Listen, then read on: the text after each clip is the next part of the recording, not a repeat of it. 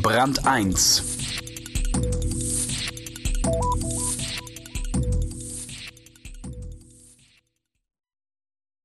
Wer auf den Berg will, muss Erfahrung haben, gut ausgerüstet sein und die Wetterlage kennen und bei Überraschungen improvisieren können. Die Firma Saleva in Südtirol rüstet Bergsteiger aus und weiß ziemlich gut, worum es geht. Mit viel Mut zur Lücke hat sie es an die Spitze geschafft. Harald Willenbrock hat mit dem Chef des Sportartikelherstellers über Improvisation als Managementaufgabe gesprochen. Bitte Fehler machen.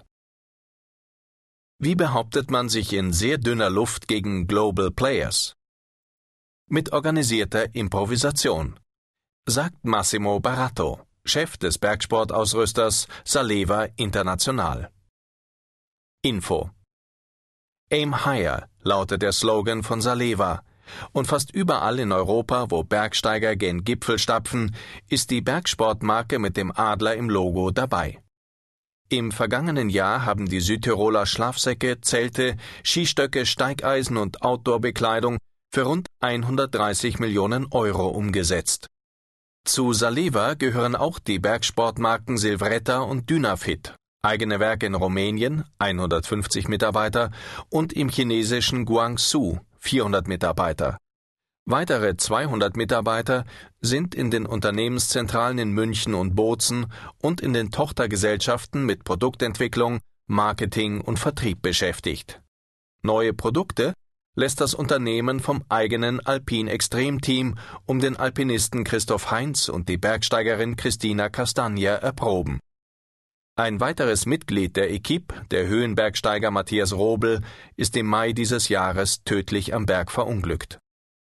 Gegründet wurde die Firma, deren Name sich aus den Anfangssilben von Sattler, Leder und Waren zusammensetzt, vor 73 Jahren als Tochterunternehmen der Münchner Sattler und Tapezierer Einkaufsgenossenschaft. Damals produzierte Saleva hauptsächlich Lederriemen, Pferdegeschirre und Fototaschen. Erst nach dem Zweiten Weltkrieg kamen Skistöcke aus Haselnussholz, Zelte und Funktionskleidung hinzu.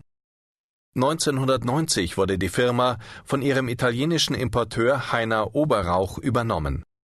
Oberrauch, Spross einer alteingesessenen Bozener Textilhändlerfamilie und Besitzer eines Sportgeschäftes, puschte Saleva von damals 10 Millionen Euro Umsatz auf 40 Millionen elf Jahre später.